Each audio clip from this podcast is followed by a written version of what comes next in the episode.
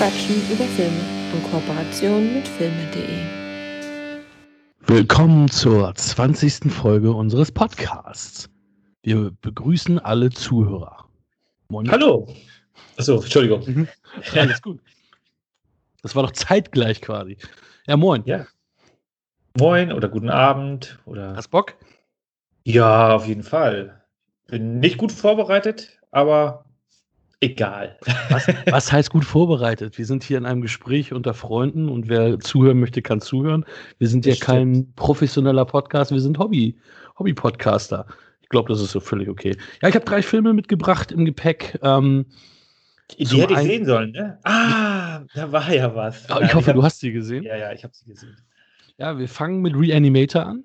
Das war ja ähm, neu einge äh, oder zugefügt durch den vor kurzem, ja, vor kurzem Stuart Gordon gestorben, der Regisseur von Reanimator. Und da hatte ich mir ja gedacht, Mensch, als, als Hommage an ihn hauen wir den mal rein.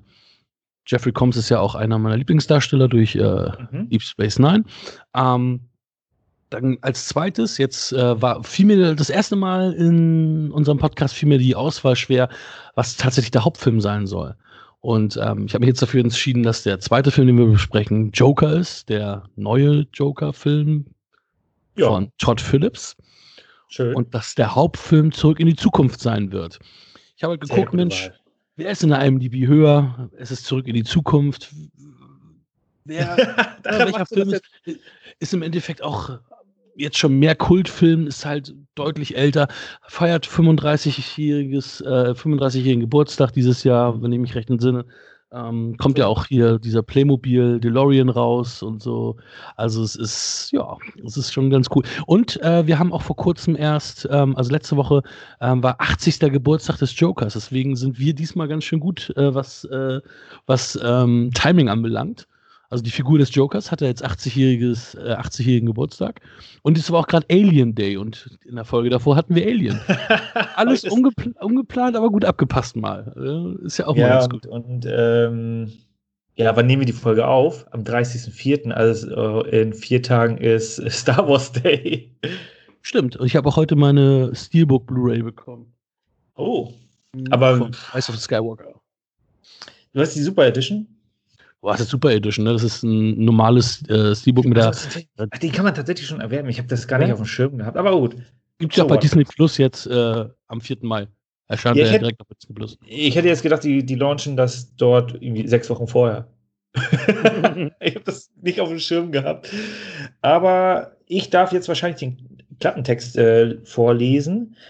Mhm. Äh, die Gretchenfrage ist: Nehme ich die Blu-ray, die ich wirklich ja, lächerlicher Schnapper für 5 Euro mal geholt habe.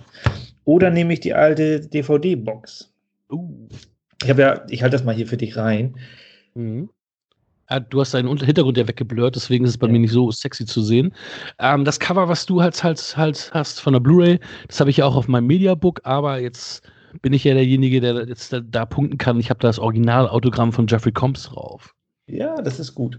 Ich nehme einfach mal das von der, von der DVD. Ist, das ist ein bisschen trashiger, der, ähm, der Klappentext. Der gefällt mir dadurch Passt. ein bisschen besser. Äh, Reanimator.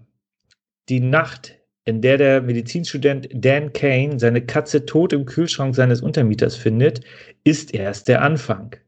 Bald sind Dan und seine Freundin Megan Teil des makaberen Experiments von Dr. Herbert West, dem Untermieter nochmal erwähnt, ne? er hat ein Serum erschaffen, das Tote erweckt. Leider zeigen sich diese wieder erweckten Toten kein bisschen dankbar. das gut, ja, das, meine ich halt. Das, ist, äh, das fasst den Film ganz gut zusammen. Schön 80er Jahre Trash. H.P. Lovecraft Story. Ich habe noch nie was von dem gelesen. Ich weiß nicht, hast du mal was von H.P. Lovecraft gelesen? Ich weiß ja, nicht. Ich lese nicht viel. Ich lese ja. Klappentexte. das war's dann schon. Ich habe jetzt auch den kürzeren genommen.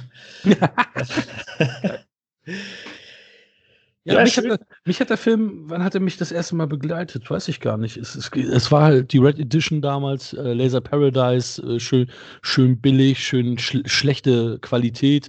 Ähm, Aber ich, hab, ich hab noch, bin noch mal in mich gegangen, habe mich gefragt, warum mich damals diese schlechte Qualität von vielen dieser Laser Paradise Produkte oder auch ähm, anderer Filme nicht gestört hat. Aber es war dieses Ding wirklich, du hast sie das erste Mal ungeschnitten gehabt. Das waren alles so Filme, die ah. waren immer in Deutschland nur gecuttet. Und ich glaube, da war schon dieses, dieser Hype einfach, oh geil, endlich ist der Film mal ungeschnitten.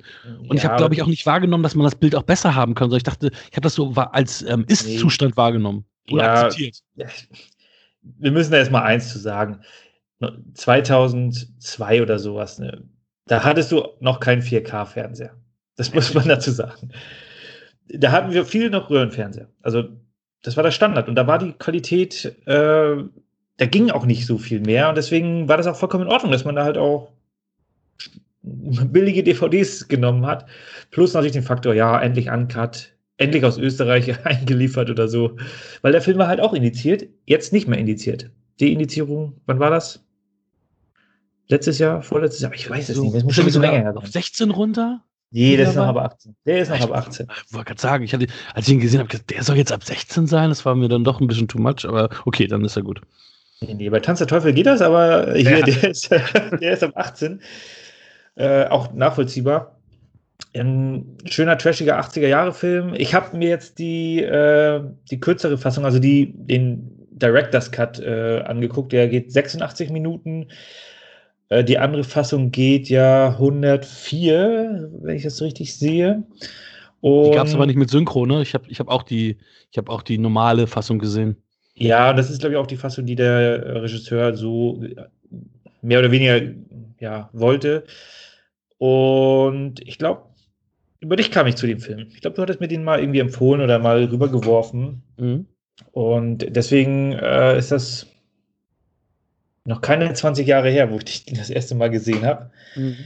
Äh, es muss ja dann irgendwie zur Schul der Berufsschulzeit oder so gewesen sein, ne? Ja. zwischen 2002 und 2004. Ähm, insgesamt kann man zu dem Film schon sagen, also es ist, es ist halt wirklich ein, wie eben erwähnt, sehr, sehr trashig. Es ist vom Setting her sehr spartanisch. Wir haben eigentlich nur zwei große Sets. Äh, einmal das, das Haus, das Apartment oder wie auch immer. Es ist im Grunde schon ein Haus und ich glaube, die haben dort alle Szenen gedreht. Auch das, das ist ja auch ein kleiner Film. Ne? Das war ja auch genau. eine, eine billige Produktion. Auch wenige Schauspieler dabei. Die meisten waren ja dann wirklich irgendwelche Leute aus dem Produktionsteam. Also, wobei ja, ähm, Bruce Abbott sehr, sehr geringer Cast. Also Bruce Abbott ist ja jetzt, der den Dan gespielt hat, der ist ja jetzt auch nicht komplett unbekannt. War mal mit Linda Hamilton verheiratet. Ähm, ich kannte ihn damals aus der Serie Die Verschwörer. Da hat er dann ähm, die Hauptfigur, das war irgendeine so eine Sat 1-Serie damals, ähm, da hat er ähm, den Hauptdarsteller irgendwann ersetzt und war dann der Hauptdarsteller dann. Ähm, okay. Und da, daher kannte ich ihn schon, bevor, bevor ich ähm, Reanimator gesehen habe. Und klar, Jeffrey Combs durch Star Trek halt. Ja, das ist ja im Grunde der. Ja, gut. Äh, wann, wann war das? War er nicht bei DS9? Ich weiß es nicht. Ja, ja genau. Genau, das ist äh, einer der Antagonisten DS9? von DS9. DS9, ähm, ich glaube 91, irgendwie so. Also DS9 kam danach. Ja, ja, ja definitiv. Ja, okay. Der ist ja noch richtig jung. Ähm, ja. Der ist ja äh, von 85. 93, Entschuldigung, 93 DS9. Oh. Deep Space Nine. Für die Leute, die es nicht wissen. Ich habe früher äh, Cousins haben immer erzählt, oh, DS9, DS9. Ich konnte damit nichts anfangen. Was ist DS9? Ähm, ja, Star Trek. Gut, habe ich sowieso nicht geguckt. Deswegen, so what. Äh, ja, also kleine Sets. Wir haben äh, ein Schauplatz ist das Haus was ja eigentlich auch ganz nett eingerichtet ist. Äh, das hat auch was von, also vom, vom Schauwert her, vom, vom Set-Design her, so mit dem größten Schauwert, weil äh, das doch relativ gut eingerichtet ist. Also da hatte man, wahrscheinlich hat da jemand gewohnt von, von den Leuten und hat alles so belassen. Und äh, zweiter äh, Bereich, in dem, ähm, gut, man hat noch das Haus von dem, von dem Oberdoktor, wie auch immer der jetzt heißen mag, muss ich nochmal nachschlagen. Äh, von dem Antagonisten, Dr. Carl Hill. Mhm. Äh, da sind ein, ein paar Szenen und ansonsten äh, spielt sich der Großteil des Films dann ja doch in der, äh, ja, in der Leichenhalle. Ja, der Anfang unter ist ja noch in, in der Schweiz. Ähm, ja, das ist ja recht. Wo Hans kurz. Gruber ähm, ähm äh, getötet wird.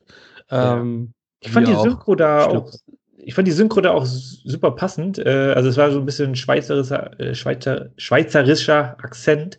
Mhm. Ähm, und ich habe dann nochmal umgeswitcht auf Englisch, dachte so, okay, wie haben die das denn jetzt im Englischen mhm. gemacht? Äh, es war dann nicht so. Es war halt dann so Classic Englisch. Klar, die hatten ja auch, ähm, die hatten ja gar nicht das Geld, da irgendwie Native Speaker zu nehmen oder so. Ja, das ganz. Ja, aber wenn die da so ein, so ein richtig schlechtes Deutsch genommen hätten, wäre ja auch ganz witzig gewesen. Das hast du ja teilweise auch bei großen Hollywood-Produktionen schlechtes Deutsch. Auf jeden Fall. Lustigerweise, bevor ich wusste, dass das äh, eine Kurzgeschichte ist, die von jemandem geschrieben wurde, der 1890 geboren wurde, ähm, habe ich mal gedacht, das wäre so ein bisschen von Stephen Kings Friedhof der Kuscheltiere geklaut, äh, weil, weil das ja. so viele Parallelen gibt. Und mit der Katze ist, ist, auf jeden Fall sehr, sehr. Ähm es ist ja eher umgekehrt. Stephen King hat da wohl ein bisschen dann ähm, sich was geborgt.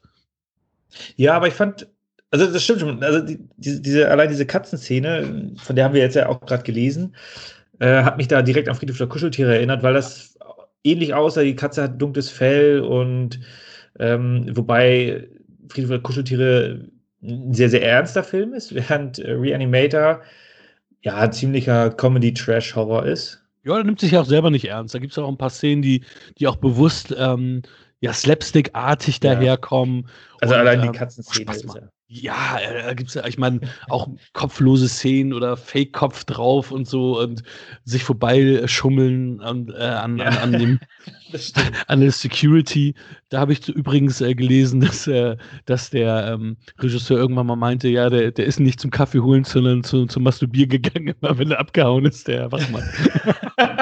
okay. Wenn man das so im Kopf hat, dann äh, wird man bei der nächsten Sichtung wahrscheinlich auch schmunzeln, wenn er immer wieder verschwindet. Ja, okay. Ähm, das, oh je, je, da habe ich gleich wieder Bilder im Kopf. Ähm, der hat ja auch so ein bisschen äh, schon so ein paar erotische Anleihen, würde ich das jetzt nicht nennen, aber der, der bietet natürlich eine Menge äh, Durcheinander. Also die ab 18er Wertung ist ja durchaus äh, nachvollziehbar, wahrscheinlich aufgrund der, der Nacktszenen. Also man hat, es ist ein 80er-Jahre-Film, da hat man eigentlich American, immer. American Pie hat, hat Nacktszenen ist ab 12 in Deutschland. Ja, aber nicht. Äh, ich glaube nicht in. Ja, gut, weiß ich nicht. Nein, nein, nein, es geht, es geht, eher, um die, es geht eher um die Gewalt. Meinst du?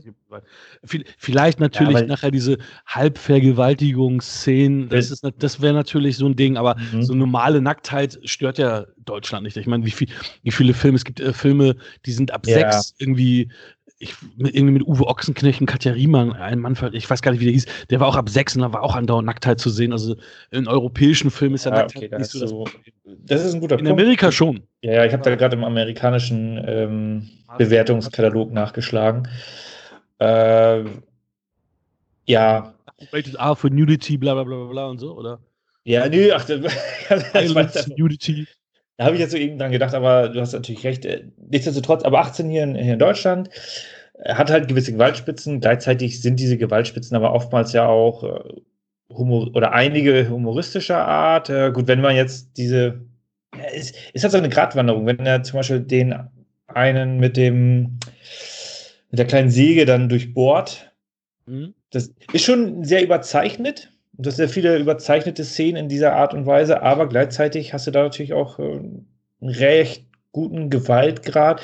Auf der anderen Seite ist es halt trotzdem eine recht günstige Produktion. Und wenn ich jetzt an die äh, an den großen Showdown denke, ähm, also es laufen sehr viele nackte Leute rum, weil die äh, beleben halt Leichen aus der Leichenhalle, die natürlich nichts mehr anhaben. Und wenn die dann durch die Gänge da äh, humpeln oder laufen, das ist schon sehr, sehr Comedy, so Slapstick. Ähm. Ja, es ist ein Fansblätter. Also es ist genau. natürlich gibt es ein paar Szenen, die wirklich ähm, hart sind. Also sagen wir mal so, zart beseitete werden auch diesen Film oder sollten diesen Film auch eher meiden. Aber es ist kein harter Horror, der auf die Psyche schlägt oder wo man irgendwie Angst haben müsste oder irgendwie sowas, sondern es ist ein Fansblätter. Genau. Aber wenn also du, Spannung ist nicht wirklich vorhanden. Nein, also aber wenn du natürlich was gegen Gewalt hast, dann solltest du dir natürlich auch nicht Reanimator ansehen, weil da natürlich trotzdem viele gewalttätige Szenen auch mit inkludiert sind. Oder gerade dann, um dich daran zu gewöhnen. nee, äh, Spaß beiseite. Äh, ja, also es ist auf jeden Fall, es ist nettes, äh, netter Film für zwischendurch, geht auch nicht allzu lang, deswegen äh, grundsätzlich Äh, also ich, ich, ich mag halt auch so die, die, die Farbgebung von dem, von dem Serum. Das strahlt hm, da schon, äh, schon heraus. Deswegen äh, sind halt auch die bei den Covers von, von den äh, Scheiben, haben die sich da wirklich gut was einfallen lassen. Die haben da wirklich die, die volle Bandbreite ausgenutzt für diesen Film. Äh, wie gesagt, ich habe dann die Blu-ray, das, das war schon, obwohl ich die DVD schon im Schrank hatte, dachte ich, für 5 Euro, da kannst du einen, kaufst du halt nochmal, weil so gut ist der Film, um den da für 5 Euro nochmal reinzupacken. Ja, auf jeden Fall. Und äh, ja, ich habe dann auch festgestellt, dass Stuart Gordon äh, ja zusammen mit Jeffrey Combs noch zwei andere witzige Filme gemacht hat, ähm, nämlich From Beyond. Genau. Den Film. Castle Freak, glaube ich auch, ne? Ach, den auch noch. Ich habe jetzt nur From Beyond und The Fortress. Ähm, Ach, stimmt, natürlich. Fortress war auch, klar, klar. das war auch Stuart Gordon, klar. Also, da haben sich zwei gefunden, die gut und gerne miteinander gearbeitet haben. Das ist ja auch schön, dass das, äh, wenn die Chemie stimmt und das funktioniert und man da irgendwie die, der gleichen Meinung ist, das ist ja eine tolle Sache. Und mit äh, Reanimator hat er, denke ich mal, schon wahrscheinlich einen seiner besten Filme gemacht und ja, für den, für den Horror-Genre-Fans schon ja, ein absoluter Pflichtwatch, würde ich sagen. Ja, auf jeden Fall. Also den zweiten und den dritten, den mochte ich nicht so gerne. Die habe ich auch tatsächlich wieder aus meiner Sammlung irgendwann entfernt, dass ich gesagt habe, okay. Verbrannt. den ersten behalte ich auf jeden Fall. Teil 2 und 3 verbanne ich aus der Sammlung, so wie ich es auch mit den ähm, Charles Bronson, ein Mann sieht Rotfilmen gemacht habe. Da habe ich den ersten noch bei mir in der, in der Sammlung, den Rest habe ich auch irgendwann verbannt. Was ja. auch immer das heißen mag, verbannt. ja, verschenkt. Also, wenn man, wenn man ähm, irgendwann äh, bei euch in den Keller geht, äh, ist da irgendwo so eine Wand, so ein zugemauerter, und da, wenn man die da durchbricht, dann hast du da einen riesen Haufen von, von Filmen und dann kommen so die bösen Geister der Filme dann draußen wahrscheinlich bei dir. Man, darf, man müsste halt, man muss halt wissen, dass, dass du keinen Keller hast. Richtig. Aber ein Dachbuch. ja. Nee, cool. ja, für mich Erzähl, ja. wie ist deine Entwertung? Ja, meine Entwertung ist tatsächlich äh, aufgrund ja, der Detailverliebtheit dann doch bei einer, bei einer 8. Oh, 8. schön. Ja. Ja, meine Wertung liegt bei einer 7. Ähm, mit leichter Tendenz zur 8, aber es ist noch, äh, ja, steht noch bei einer 7. Wunderbar. Super. Ja, das war Reanimator und Stuart Gordon möge in Frieden ruhen. Kommen wir zum Joker.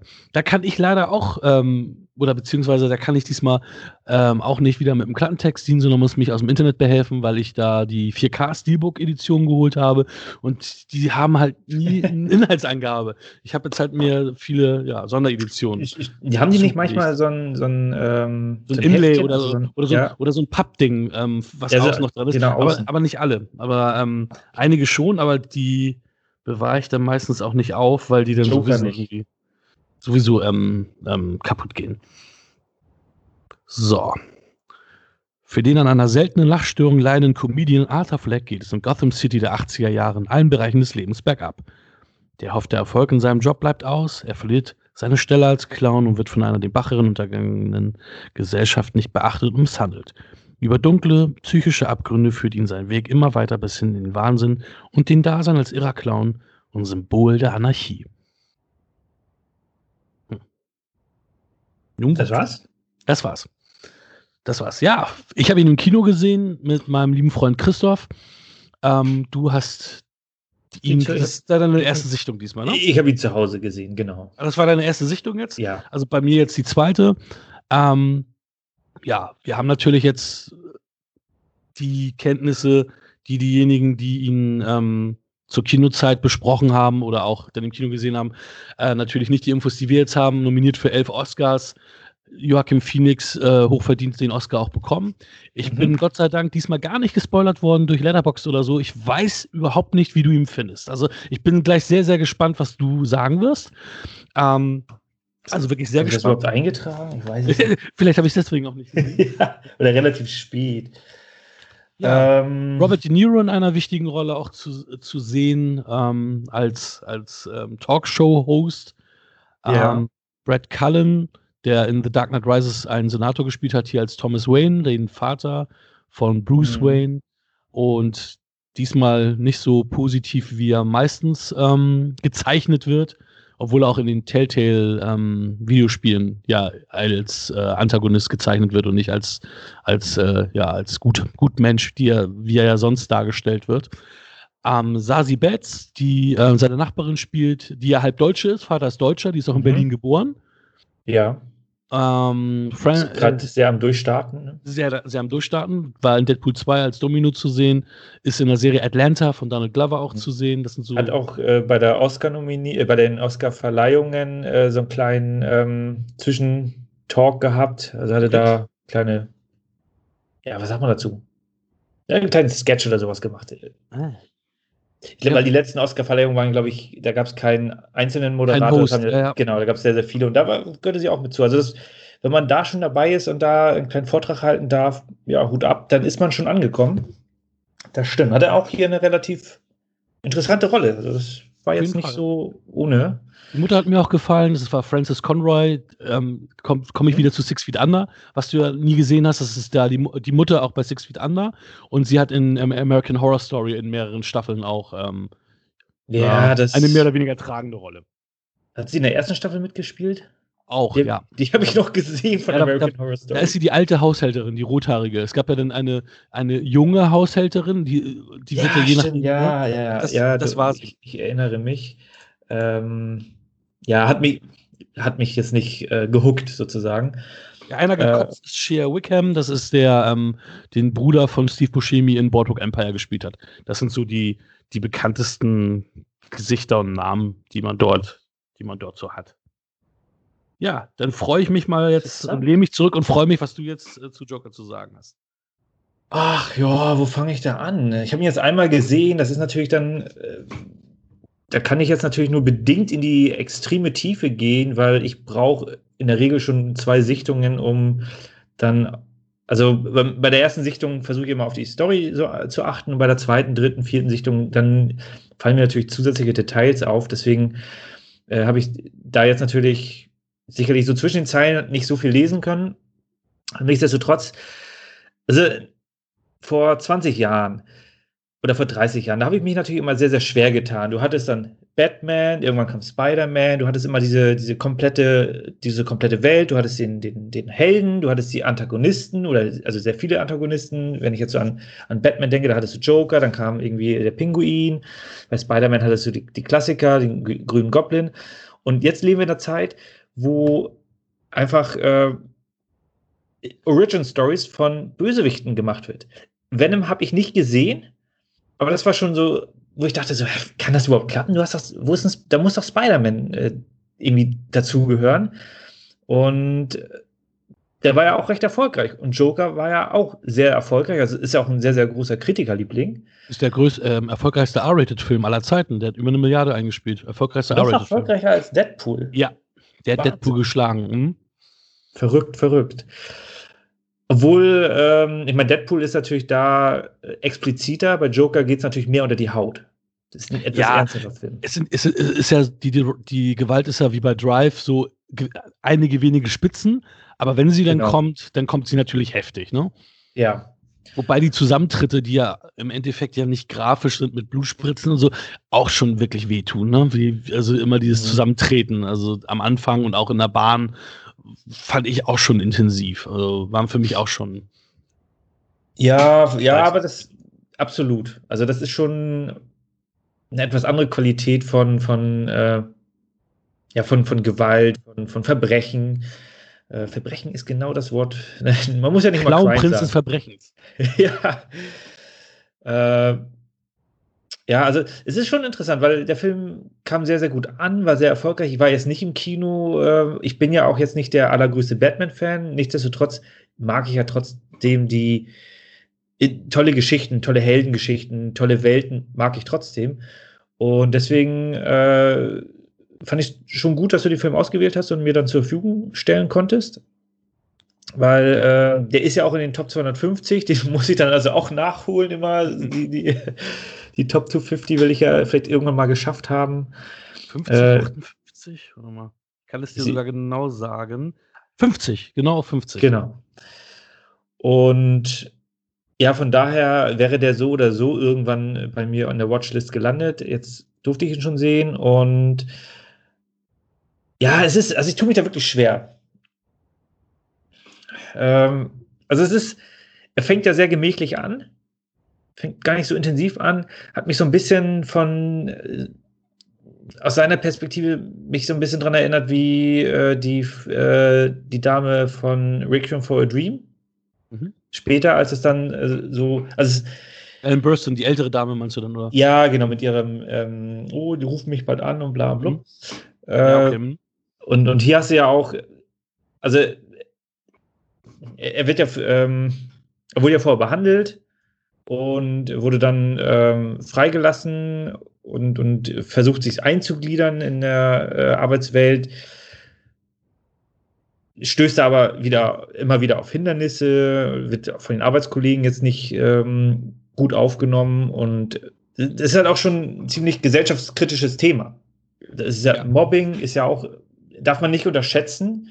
Denn wenn man auf der anderen Seite steht, denkt man so, ja, dann äh, lacht man halt über die Leute, aber wenn du dann auf der Seite stehst, ist das natürlich schon nochmal ein Thema und das wird hier dann auch ähm, gut ausgearbeitet, weil das zieht sich ja schon eine, eine Weile hin.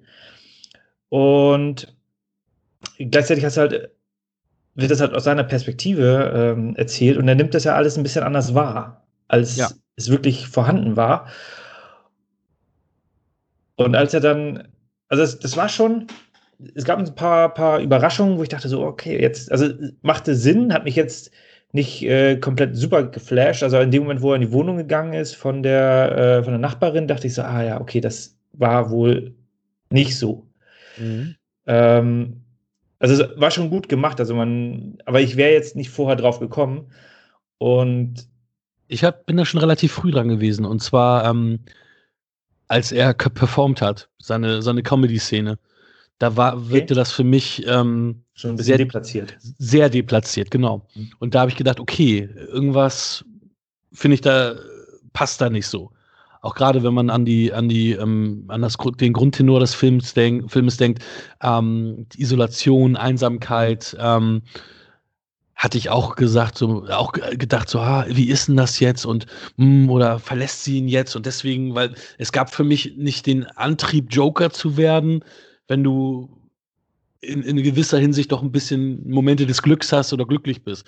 Und er sagt mhm. ja auch innerhalb des Filmes, ich war noch nie glücklich in meinem Leben, nicht einen verdammten Tag. Er war noch nie in seinem Leben glücklich. Und ähm, bis sich das dann ja zuspitzt im, im, im Arkham Asylum mit, ja, wirklich, also das war wirklich sehr, sehr Magengrube mäßig, als er, als er dann halt auch die Akte gelesen hat. Ähm, ja. Teil, teilweise schlimmer als, als irgendwelche grafische Gewalt, ähm, die man gesehen hat. Also ich muss auch sagen, Rike hat den, ähm, hat den zum Viertel mitgeguckt und ist dann irgendwann rausgegangen und sagt, sie erträgt den nicht, sie kann den Film nicht sehen.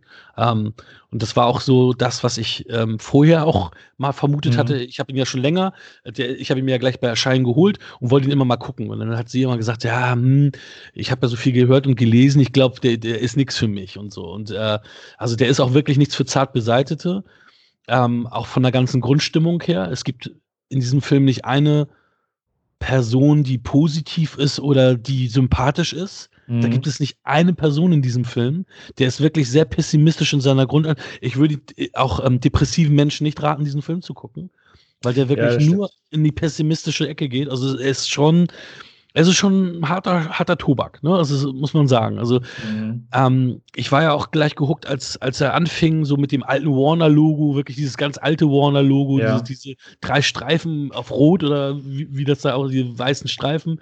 Das hat mich dann halt so, so an die ganzen alten früher, äh, Filme von früher erinnert, diese 70er Jahre ähm, Filme, die hatten das ja meistens.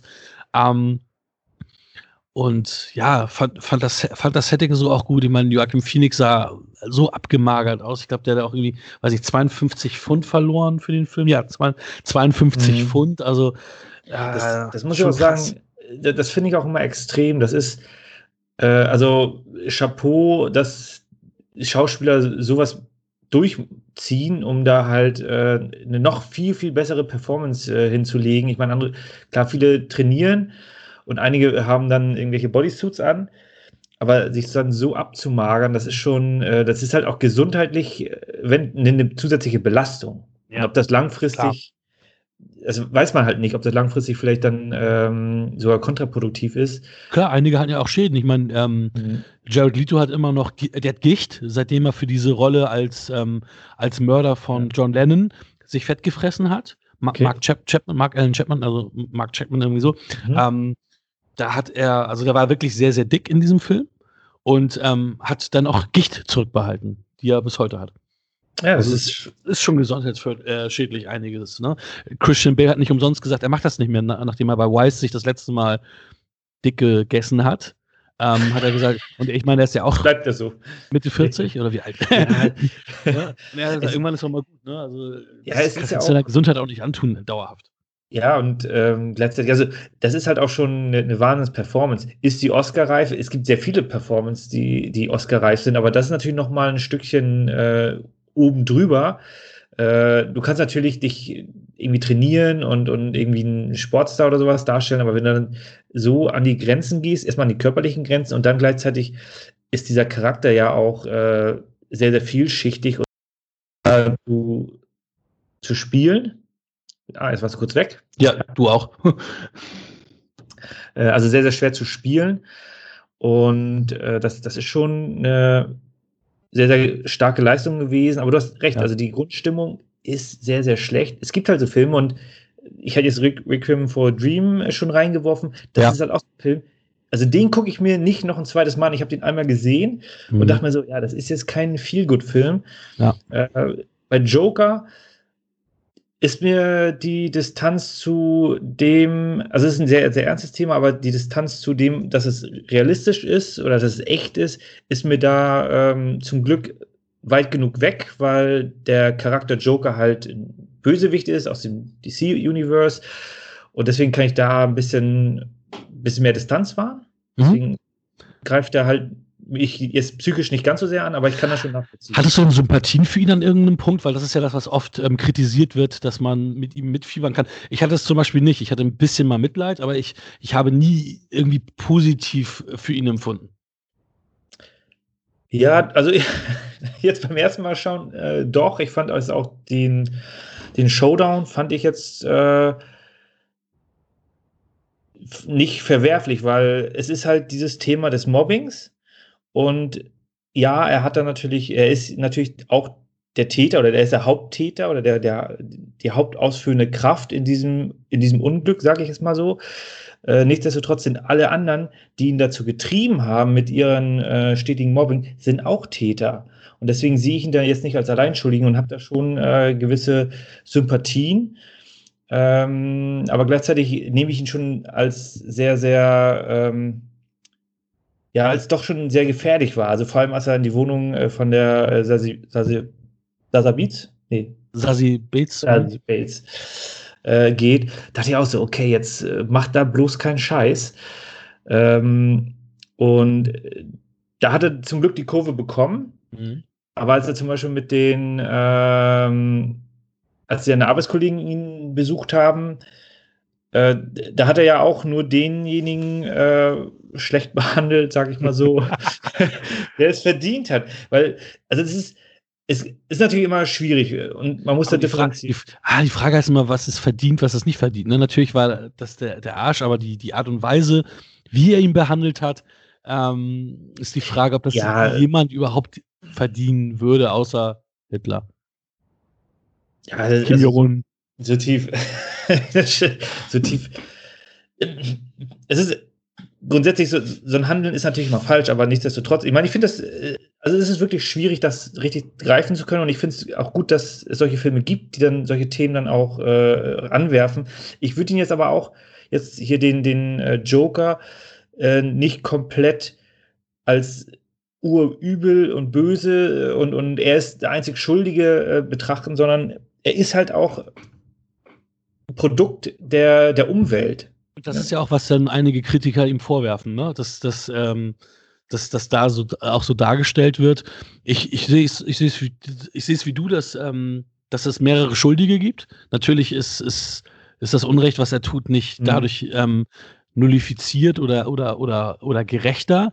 Aber natürlich ist, ich meine, die drei Yuppies am Anfang, das waren komplette Arschlöcher. Ja. ja. die haben eine Frau belästigt, die haben ihn verprügelt, ohne dass er irgendwas gemacht hat. Ähm, da auch muss ich auch seine Schauspielkunst wirklich, ähm, wirklich feiern. Also dieses, lachen und gleichzeitig aber diesen verzweifelten Blick zu haben. Mhm. Dieses, ey, ist es ja, ich, ich lache nicht, weil ich fröhlich bin, sondern ja, ja. das ist meine Krankheit. Ich, ich, ich habe diesen verzweifelten Blick, während ich lache. Wahnsinn. Also das, ja, das, das alleine war eigentlich schon Oscar-würdig. Ähm, was du ja auch sagst mit, dem, mit der Gewichtsabnahme. Es gab ja wirklich ein paar Oscar, Oscars, die hatten okay, der hat sich einmal äh, dünn gefressen, mhm. äh, dünn gemacht, immer wieder dick gemacht, bisschen okay gespielt und hat dann einen Oscar gekriegt. Ähm, er hat ja nun wirklich viele Extreme durch, äh, mhm. durchgemacht und hat das wirklich echt gut gemacht, muss ich sagen. Also, ähm, aber wirklich mitfiebern konnte ich mit Arthur Fleck tatsächlich nicht. Also der war für mich ah, die Distanz auch so groß, was du da mhm. sagst mit der Distanz. Und ich fand ihn halt auch nicht greifbar und sympathisch. Es tat, er tat mir am Anfang ein bisschen leid, wo er mit dem Jungen so rumgespielt hat, die Mutter dann gleich, ey, lassen Sie meinen Sohn in Ruhe, belästigen Sie meinen Sohn nicht. Du denkst, Alter, was ist denn jetzt los? Der spielt doch nur mit ihm, macht ja. doch nur irgendwelche Späße. Was soll das? Aber das ist halt so der, der, das Spiegelbild der, der, der Gesellschaft. Ne? Das ist ja auch so ein bisschen, so ein bisschen Spiegelbild auch für uns ähm, oder von unserer Gesellschaft. Du, diese, diese Instagram, Facebook, Hater-Nummer ist ja so ein bisschen dieses, oh, die, die zeigen in der Talkshow sein Video, alle mhm. lachen ihn aus und er wird dann eingeladen, um ihn vorzuführen im TV. Ja, genau. Was ja bei DSDS heute immer noch gemacht wird, was aber auch Raab teilweise gemacht hat, wenn er irgendwelche komischen Leute eingeladen hat in die Sendung, weil er mhm. immer hinten irgendwo gewunken hat oder irgendeinen Quatsch gemacht hat. Das war auch schon nicht, nicht komplett cool. Ne? Es ist nie cool, sich über andere lustig zu machen ähm, und sich über Schwächere lustig zu machen. Oder auch wenn jemand, ähm, wenn jemand dann halt äh, sich nicht wehren kann oder, oder gar nicht mitbekommt, dass er verarscht wird, ihn zu verarschen.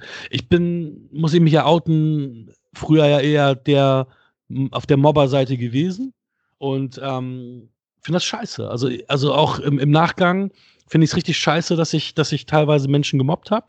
Und das machst du meistens ja auch nur, weil du in dem Moment auch mit dir selber unzufrieden bist. Wenn du mit dir zufrieden bist, wenn alles geil, alles cool ist, dann mobbst du auch keine Leute. Das ist, ähm, das ist halt immer dieses mhm. Täter-Opfer-Ding.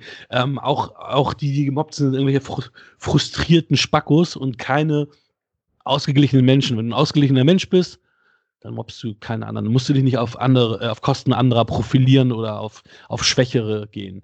Und ähm, das ist in diesem Film natürlich sehr, sehr häufig der Fall, dass das, pass dass das passiert. Ähm, du, du, hast natürlich auch äh, ein, ein sehr, sehr hartes Setting. Also die, die ganze Stadt ja. ist ja sozusagen ab, am Abgrund, aber das ist ja, ja auch Gotham City. Ja. Äh, also selbst bei ähm, Batman Begins äh, war die Stadt ja ziemlich am Boden. Also war ja Kriminalität pur. Also ich, ich habe die Comics ja nicht gelesen. Gotham City ist immer so ein Moloch, deswegen mhm.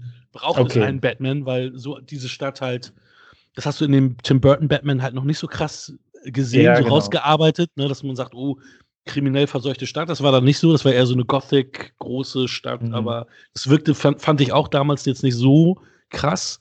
Ähm, das haben sie wirklich bei Batman Begins das erste Mal ja so so thematisiert, ne? dass, dass Gotham City halt so ein, ja, so ein, so ein Moloch ist. Ähm, ja, was, was natürlich auch witzig ist, ist, dass Todd Phillips, der Regisseur, eigentlich eher durch Hangover, Roadtrip, Stichtag eher durch solche Art von Film äh, Bekanntheit erlangt hat. Und das war auch so am Anfang der, der Grund, dass ich nicht ganz wusste, was ich mit dem Film werde anfangen können. Ähm, hat er aber gut gemacht, muss, muss ich sagen. Der hat ja auch am Drehbuch, Drehbuch mitgearbeitet. Also es ist schon, aber es ist halt, halt sein Projekt. Ne? Ja, das ist vielleicht auch gar nicht mal so ähm, trivial, einfach mal, also du, du bist bekannt für irgendein Genre und dass du dann vielleicht so diesen, diesen Cut machst, einfach mal was, was ganz Neues, eine ganz andere Richtung. Und das jetzt irgendwie, keine Ahnung, Scorsese äh, harte Gangsterfilme machen kann, jo, das ist klar. Aber das ist dann jetzt vielleicht mal eine andere Art und Weise von, von Crime. Und insgesamt hat er schon, also es, der Film geht halt wirklich unter die Haut und ist wirklich zu Recht auch gefeiert worden. Äh, aber, also das, das war wirklich, ne, also insgesamt eine sehr, sehr gute Arbeit. Gucke ich mir den Film jetzt jedes Jahr an? Eher nicht. Also ich habe auch nee, mit nee, mir gerungen. was ich dem gebe. Ist, dafür ist er aber auch zu pessimistisch, also wirklich. Scorsese war, glaube ich, auch nur, der war ja anfangs ja der, als Produzent an Bord, aber ich glaube, das war nur in, in der Pre-Phase. Pre ne? Ich glaube, der hat da nicht so viel mit dabei gehabt. Ne? Den habe ich jetzt nur einfach genannt, weil ich, mir kein anderer eingefallen ist. Ja, aber das, das, war witzig, weil er ist, er ist ja auch ähm, am Anfang tatsächlich in der Pre-Phase auch äh, als Produzent mit, mit an Bord gewesen. Ähm, Glück gehabt. ich glaube, Bradley Cooper hat auch produziert. Ja, das ist, also bei, bei mir ist es auch so, ich bin, deswegen, ich bin gespannt, was du als Bewertung sagst, aber auch wenn ich jetzt die ganze Zeit voller positiver Worte war, habe ich ihn jetzt nicht so hoch bewertet, weil für mich da zu viele Taxi Driver und King of Comedy Versatzstücke sind. Das, das für mich, ähm, ja, da sind so, für mich so viele andere Sachen mit bei. Ich habe, ich habe dann am Ende hat dann für mich quasi der letzte Kick gefehlt. Also es gab wirklich, was natürlich auch sehr schön an dem Film ist, dass er sehr ambivalent ist. Du, du weißt am Ende gar nicht, was ist jetzt wahr, was war nur in seinem Kopf weil einige Sachen ja offensichtlich sind, dass sie nur in seinem Kopf stattgefunden hat, aber es gibt vielleicht ja auch andere Bereiche, die auch nur in seinem Kopf mhm. stattgefunden haben, die uns aber nicht so aufs Brot geschmiert wurden wie andere Dinge. Ähm, es, also ich habe es ich hab's nicht, ich hab's nicht gewusst, äh, ich, beziehungsweise ich habe ich es ähm, vorher schon gelesen, habe diesmal darauf geachtet. Ich habe es trotzdem nicht gesehen. Es sollen immer, wenn Uhren zu sehen sind, alle Uhren auf 11.11 Uhr .11 stehen. Immer alle Uhren in diesem Film stehen auf 11.11 Uhr. 11. okay, hat das ja, irgendeine Bedeutung? Also nicht aufgefallen. Auch jetzt mit, mit, mit dessen Wissen habe ich explizit drauf hin. Also ich habe ich hab kaum Uhren gesehen. Also ich, ich kann dir das nicht sagen, es ist aber äh, ist eine Sache, die, die, die, die, die feststeht. Aber hat das um, ähm, irgendeine Bedeutung? Muss ich da jetzt nachgoogeln, was das heißt? Oder? Ja, es, ist, es, es gibt wohl auch einen Bibelvers, aber um, da hat Todd Phillips aber gesagt, ja, hat wahrscheinlich nichts zu bedeuten, aber wer weiß. Also, hm, also ja, ja, genau. Also das, ist, das, sind halt die schlechtesten Aussagen, einfach so, ja, keine Ahnung. Aber so äh, wie Brad Cullen, also der, der Thomas Wayne, der hat halt, ähm, der wurde halt gefragt, wie das ist. Ähm, ist jetzt Thomas Wayne der Vater? Ne? weil das ja auch sehr ambivalent ist. Mhm. Ich meine, das heißt immer nein und dann siehst du dann das Foto, wo, wo er eine Widmung drauf geschrieben hat und sie war ja wirklich auch eine hübsche, wo man sagt so, hm, es ist ja gar nicht so von der Hand zu weisen. Und ähm, der Darsteller von Thomas Wayne hat gesagt, er hat ihn so gespielt, dass Thomas Wayne der Vater ist. Und dass er ihn so angelegt hat, dass er von wegen sagt, mhm. ja, bin ich nicht, was willst du? Und ähm, ja, aber gleichzeitig hast du ja die, äh, die Unterlagen, aber natürlich ist der so mächtig, dass er da sowas äh, da Einfluss nehmen kann. Absolut. Und aber das ist die Frage. Ist es mhm. so oder ist es nicht? Das weißt du nicht. Auch dieses ähm, in Liebe TV, was da auf dem Foto steht, mhm. muss er nicht geschrieben haben, kann die alte selber geschrieben haben. Also, weißt du, also es ist deswegen, also es gibt ja. keine eindeutigen Beweise dafür oder dagegen. Gibt es nicht. Es ist ambivalent, ist, du kannst es so oder so interpretieren. Ja. Und da gibt es halt einige Sachen, die halt so interpretierungswürdig sind. Ne? Ich finde das natürlich dann jetzt äh, so schöner geregelt, auch die, ähm, die Endszene mit, also beziehungsweise was heißt die Endszene, die, ich meine, du hast natürlich recht, der, der Film hat nicht dieses ganz, ganz große Highlight, aber äh, so Batman-Lore-mäßig wird halt äh, alles, was abgehandelt werden muss, wird abgehandelt. Also halt auch die, die Szene mit den, äh, mit den Eltern. Das war, mir zu, das war mir auch zu viel. Ich weiß nicht. Ja. Ich finde, ich finde, da, wo der, dieser Clown den nachgeht, da hätten sie Cut machen ja. können und jeder hätte gewusst, was passiert. Jeder. Jeder. Da hast du recht. Das ist vielleicht. Ähm also, dass sie die gedreht haben, macht auf jeden Fall Sinn und dann kann man halt überlegen, nimmt man es rein oder nimmt man es nicht rein. Und ja. jetzt haben wir es reingenommen. Äh, aber sie haben im Grunde so die Lore komplett abgehandelt ja. äh, und haben da aber eine spannende Inter Interpretation reingebaut, weil der Klassiker ist ja, ähm, der Joker bringt die Eltern von Batman um. So, ja, das heißt, Arthur Chill, so, so wie es in, in Batman Begins ist, ist eigentlich die normale ähm, Historie, dass irgend so ein Typ, okay. äh, Joe, Joe Chill, also irgendein, ah, okay. irgendein Typ bringt ihn um. Und äh, Tim Burton hat dann Jack Napier, Joker dazu gemacht, dass er derjenige war, der die Eltern umgebracht hat. Das war nur das, in diesem Film so. Aber da siehst du mal, ähm, wie, wie, wie viel Einfluss dieser Film hatte. Ja, natürlich. Weil der halt auch so lange alleine da stand. Ja, ja, auf jeden Fall. Nee, also auf jeden Fall. Aber das fände ich dann ja sehr, sehr spannend, weil, also, ja, der Film hat natürlich nicht diese, diesen ganz großen ähm, Einschlag, großes, großer Showdown, lange Actionsequenz oder das sowas. Ding hat auch nur 55 Millionen gekostet. Das konnten mhm. sie sich gar nicht leisten. Ja, aber das muss es ja auch nicht, weil der Film Nein. bietet halt eine wirklich tolle ja, Origin-Bösewicht-Geschichte, die in eine Welt, ich, also ich kann ihn jetzt natürlich nicht genau zuordnen, zu welchem Batman-Universum der nachher reingehört. Wahrscheinlich zu einem neuen. Ja, er soll alleinstehend sein, ne? Also es soll wirklich nirgendwo, also es, es, es soll da auch kein Batman oder so, äh, also er soll nicht irgendwie mit, mit, mit Robert Pattinson aufeinandertreffen oder so. Aber die, die, die sprechen jetzt ja schon und sind jetzt doch nicht abgeneigt, eine Fortsetzung zu machen, wo, wo es eigentlich immer hieß, es ist ein Standalone-Film. Ähm, weil er jetzt das natürlich halt, super erfolgreich war, ne? Ich meine, das wäre natürlich auch mal ganz witzig, weil wir reden hier über Joker. Und er ist natürlich der, er ist natürlich ein Antagonist, aber der Hauptdarsteller. Und stell dir mal vor, Joker 3, der Joker gewinnt gegen Batman. Ja, das wäre schon mal, ne? Ja, wenn, das, was anderes, wenn das ein ne? anderes Universum ist, warum ja. nicht, ne? Also das, das kann man ja tatsächlich machen. Also, ist also, also, also ich, also ich gebe dir da recht, dass es da jetzt natürlich nicht äh, irgendwelche krassen Szenen gibt, aber ich finde, es ist viel, es gibt viele relativ ikonische Szenen, ne? Also ich meine, allein dieser, auch dieser Tanz auf der Treppe zum Beispiel, der war ja jetzt so kam so gut an, das ist ja jetzt äh, Mekka, da, da, da, pilgern die Leute ja hin. Irgendwie Shakespeare Avenue oder so äh, steht die, äh, äh, ist diese Treppe und da pilgern die Leute hin, machen Fotos und so und das ist, das ist schon krass. Das, ja, ich finde das super spannend, dass du äh, du hast ja auch dann hier die Rocky-Treppe und die haben da auch ja. dann Statue ja, hingebaut. Ja, ja, ja. Und äh, du machst einen Film und drehst irgendwo an einem echten Schauplatz und das hast dann aber eine Szene gemacht, die einfach so hängen geblieben ist, die einfach den Film so stark verkörpert und du hast das ja auch im Trailer gehabt, die Szene. Äh, aber der Trailer hat auch wenig verraten, er hat wenig gezeigt. Ja, das stimmt. Und das ist halt ganz gut und deswegen bin ich da auch relativ, ja, frisch in den Film reingekommen und hatte jetzt keine so großen Erwartungen. Bewertungsmäßig schwierig, ja. Ich habe dem jetzt eine 8 gegeben, weil der dann doch, also ich habe ihn jetzt, wie gesagt, einmal gesehen und der hat halt gewisse äh, Schichten, die ich noch nicht ergründet habe. Deswegen gebe ich ihn jetzt schon mal im Vorwege eine 8. Ich muss ihn noch öfter gucken, ein, zwei Mal mit Sicherheit, um da noch mehr zu ergründen. Ja. Aber ja, Punkt. Hm. Für mich ist die 7 und ein Letterbox-Herz aber. Also der ist auch lustigerweise genau wie bei Reanimator knapp an der 8 vorbeigeschrammt. Weil mir so das, ähm, der letzte Kick fehlt zu sagen, das ist für mich ein Achterfilm.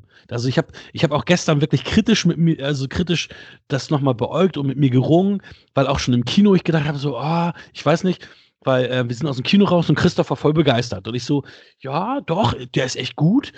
Ähm, und der hat auch irgendwie äh, mich erreicht. Also es gab Szenen und auch dieses, auch wo er in, in, in, in, einer, in einer, im Badezimmer da tanzt, ne? Also äh, hier, also in dieser, dieser Bahnhofstoilette, was ja auch eine improvisierte Szene ist, wo sagst, ey, es gibt da echt ein paar wirklich starke Momente. Trotzdem hat so der letzte Funke für eine Acht für, äh, für mich gefehlt. Also das war, ja, also deswegen kriegt er eine, eine gute Sieben, aber auch ein Herz ähm, was Letterbox-mäßig ist. Ja, hängt vielleicht auch mit der Sehgewohnheit zusammen, weil der Film ist da schon, ähm, tanzt so ein bisschen außer der Reihe vom, vom Storytelling her. Und mhm. ja, also wer, wer da jetzt irgendwie äh, Bock hat und sich von dieser Kontroverse nicht abschrecken lässt, der kann sich den einfach mal angucken. Das haben ja anscheinend auch schon sehr viele Leute gesehen, nur ich hatte das relativ mhm. spät gemacht. Aber bin ich ja froh, dass du, ähm, ja, dass du gut, unter, ja, gut unterhalten ist immer so ein Ding, aber dass der Film dir gefallen hat, finde ich ja. gut. Und ja, freue mich, freue mich dann drauf, was, ähm, ob vielleicht mal ähm, es ein Feedback aus der Community gibt, was die so. Ach so, das ist ein, das ist ein guter Hinweis mit der Community, weil ich habe, ähm, ich habe äh, Instagram-mäßig vorhin vergessen. Ähm, ich habe gestern Oh ist, oh, ist eben gerade noch einiges passiert. Ich hatte gestern ähm, Reanimator ein Bild ge gepostet und das haben jetzt tatsächlich 262 Leute geliked. Ähm, das ist das gestrige. 62, Bild. nicht 262. Nein, nein, nein, nein, 62. Äh, das wäre natürlich auch nicht schlecht, ne? Ähm, und Joker ist seit 14 Stunden online und hat 69 Likes. Und hat auch vier Kommentare. Zum Beispiel hat ja. Robo, Robo ähm, Kuhn TV geschrieben, toller Film, kam in meinem 2019 Rückblick auf Platz 1. Ich höre mir den Podcast auf jeden Fall an. Da freuen wir uns. Ähm, Einer geht noch Podcast, ja. hat geschrieben, bester Film überhaupt mit einer Feuerwehr. Und Bella Loves So Much hat äh, den liebe ich geschrieben. Und StartupFever.de hat geschrieben, bin gespannt auf die Podcast-Folge. Sehr guter Film. Also da schon auch, ja, also wirklich auch da ähm, bei Instagram eine hohe Resonanz, was das anbelangt. Genau wie unser Hauptfilm, den ich erst vor drei Stunden gepostet habe und da auch schon was ist. Aber dazu komme ich dann später, äh, wenn, wir, wenn wir die Folge besprochen, äh, wenn wir die Filme bespro besprochen haben. Kommen wir zu unserem Hauptfilm. Michael, hast du die Inhaltsangabe von Zurück in die Zukunft aus dem Jahr 1985, Regie Robert Zemeckis dabei? Ja, ich habe, äh, wie du auch damals, mir die, äh, das Digipack DVD geholt. Und da gibt es ein nettes Booklet, wo auch die einzelnen Filme beschrieben werden. Ja, ich habe nochmal auf Blu-ray äh, abgegradet tatsächlich. Ja, habe ich auch, aber ich habe das äh, Digipack behalten. Ah, und, ja, ist auch hübsch. Ähm, habe dann die DVDs, ich glaube, die haben meine Eltern dann jetzt äh, bekommen, aber halt in der Blu-ray-Verpackung. das ist genau falsch rum. Weil ich fand, natürlich ist das ein bisschen abgefranst, die, die, ähm, die DVD-Verpackung. Aber ich mag die halt lieber und äh, deswegen habe ich auch das Booklet hier und da sind die drei Filme beschrieben. Und ähm, für den ersten Film haben wir folgenden Text. Äh, wir schreiben das Jahr 1985. Das passt. Da kam der Film auch raus, ne? Aber nicht mehr lange. Denn bald wird der Teenager Marty McFly in das Jahr 1955 katapultiert äh, werden. An Bord des DeLorean, den das exzentrische Genie Doc Emmett Brown äh, zur plutoniumbetriebenen Zeitmaschine umgebaut hat. Als Marty aus Versehen seine Eltern davon abhält, sich ineinander zu verlieben, es ist schon ziemlich gespoilert, aber egal, löste eine zeiterschütternde Kettenreaktion aus, die seine ganze Zukunft verhindert und ihn für immer in der Vergangenheit festhalten könnte. Martys einzige Hoffnung ist, den Lauf der Geschichte zu ändern, ehe die Uhr für ihn abläuft und er seine einzige Chance verspielt, doch wieder zurück in die Zukunft zu gelangen. Das ist. Egal, ich, den Film kennt ja jeder, ne? Also es gibt viele, die ihn nicht gesehen haben. Das stimmt ja, auch. aber, aber soll, sollte man denken, und es ist, es ist, das ist die grobe Handlung und es ist ein Klassiker. Und du hast mir das, doch, du hast mir das erzählt. Das ist doch da, das hatten wir, das hatten wir auch im letzten Podcast. Ich habe nur jetzt drüber nachgedacht, weil es ist witzig. Ich hab, beim Rasenmähen habe ich den einen Podcast mit Alien gehört und mhm. hat es ja auch erzählt, dein Vater hat den ganzen, also es war früher halt mhm. normal, dass dir auch jemand den ganzen Film erzählt hat und du trotzdem heiß drauf warst, den nochmal zu sehen. Heute hast du trotzdem immer, ey, Spoiler, hast, ey, scheiße, warum spoilerst du mich? Ich, ich wollte das doch gar nicht wissen. Aber früher war das ganz normal. Nur erzählt dir jemand auf dem Schulhof, ja, das und das passiert und ja, und äh, das wäre das Lukes Vater. Ah, okay, ja, cool, ja, hört gut an. ja, und ist halt jetzt anders. Nein, ähm, ja, zurück in die Zukunft, saugeil. Ich habe ähm, ich habe tatsächlich auch ähm, nach dem Film weil ich noch so einen Bock hab, ähm, hatte, äh, eine Doku gesehen, die auch auf der, auf der Blu-ray drauf ist und super viele Hintergrundinformationen auch gibt, total viel Spaß macht. Das kann ich nur empfehlen. Also es ist eine, ist eine mehrteilige Doku. Insgesamt geht die dann, glaube ich, so anderthalb Stunden. Ähm, kommen auch alle nochmal zu Wort. Also sehr, sehr, sehr schön. Also kann ich empfehlen. Ähm, ja, zurück in die Zukunft begleitet mich tatsächlich schon seit meiner frühesten Jugend. Ähm, meine beiden Nachbarsmädels, mit denen ich aufgewachsen bin, Magda und Joanna, kanntest, kanntest du ja auch. Ja. Ähm, lang, lang ist her. Und ähm, ich war einmal oben bei denen und die haben, und Magda hat mir dann gesagt, Mensch, ich habe hier einen Film, ähm, hast du da Bock drauf, hier zurück in die Zukunft? Ich so, okay, hat sie den angemacht. War halt ein bisschen nervig, weil sie halt ganz viele Sachen äh, gespoilert hat. Nee, nee, eine Minute vorher mitgeredet. Zum Beispiel, ähm, als das Auto das erste Mal aus der Zukunft kommt und dann, ja, meinst du, ist heiß oder kalt? Und so, heiß, ja, und, oh, ist kalt. Und so, ja, das hat sie häufiger mal vorweggenommen. Ähm, nichtsdestotrotz habe ich mich dann auch gleich in diesen Film verliebt und als er das nächste Mal äh, im Fernsehen ausgestrahlt wurde, ihn auch auf VHS-Kassette aufgenommen und in meiner Jugendzeit, ähm, weiß ich nicht, zehnmal, elfmal, zwölfmal gesehen.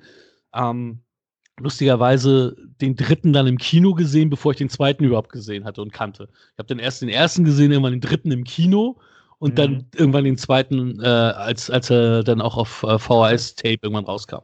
Du hast den dritten im Kino gesehen. Ja. Das ist, äh, nicht ja. Schlecht, nicht schlecht.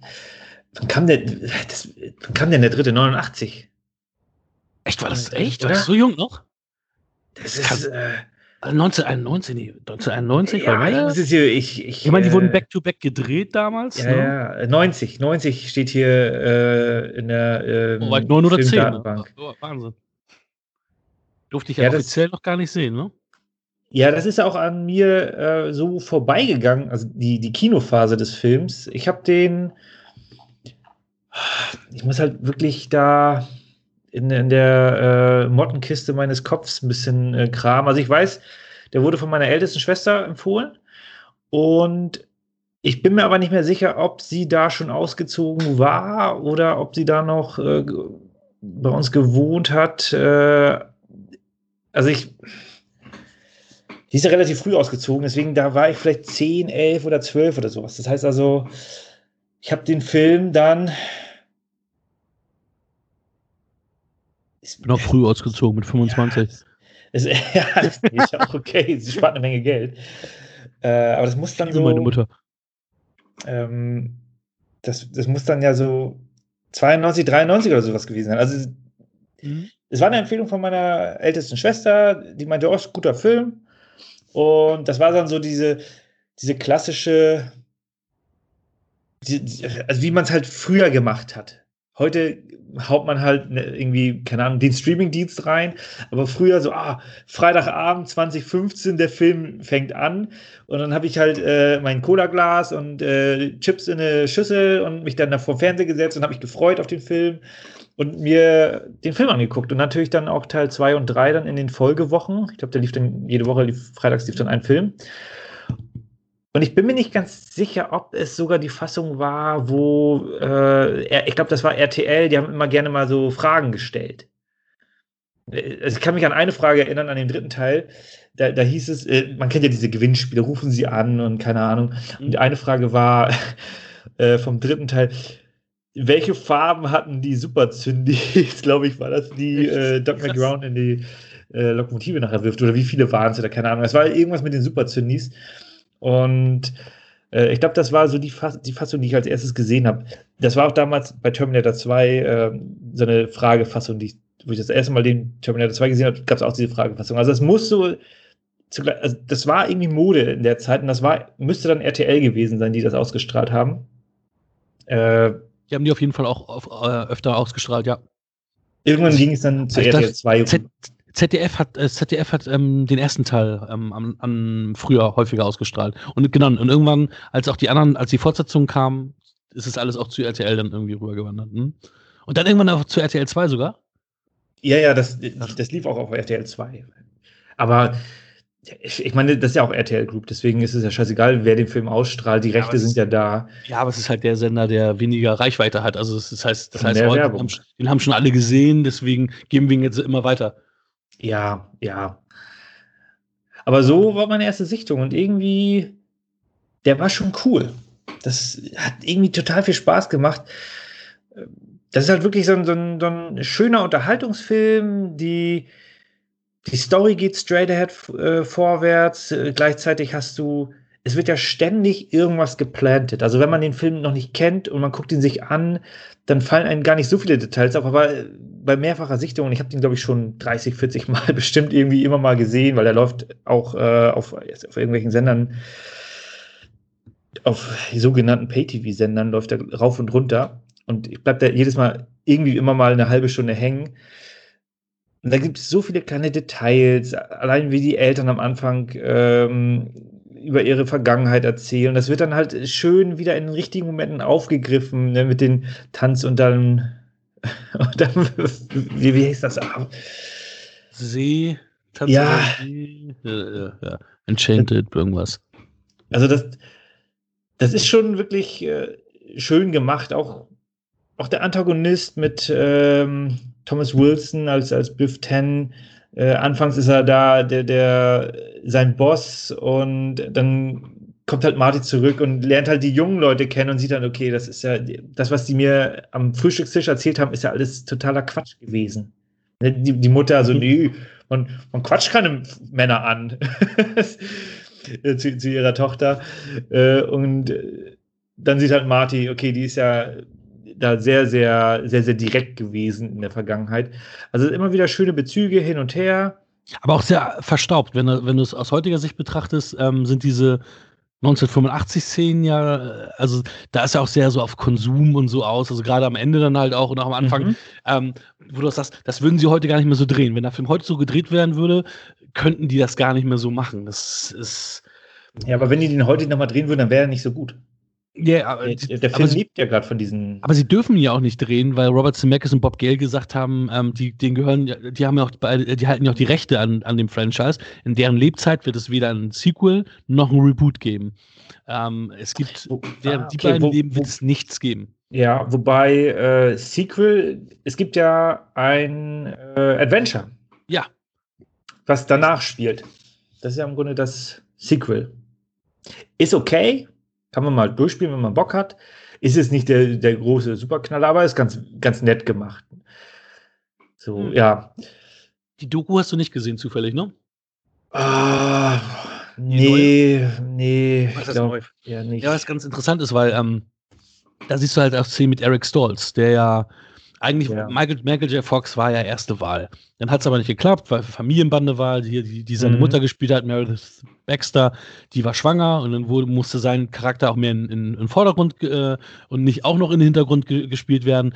Und ähm, dann hat Eric Stolz die Rolle bekommen und die haben gemerkt, mh, hm, der hat kein Comedy-Talent, die Chemie stimmt irgendwie nicht.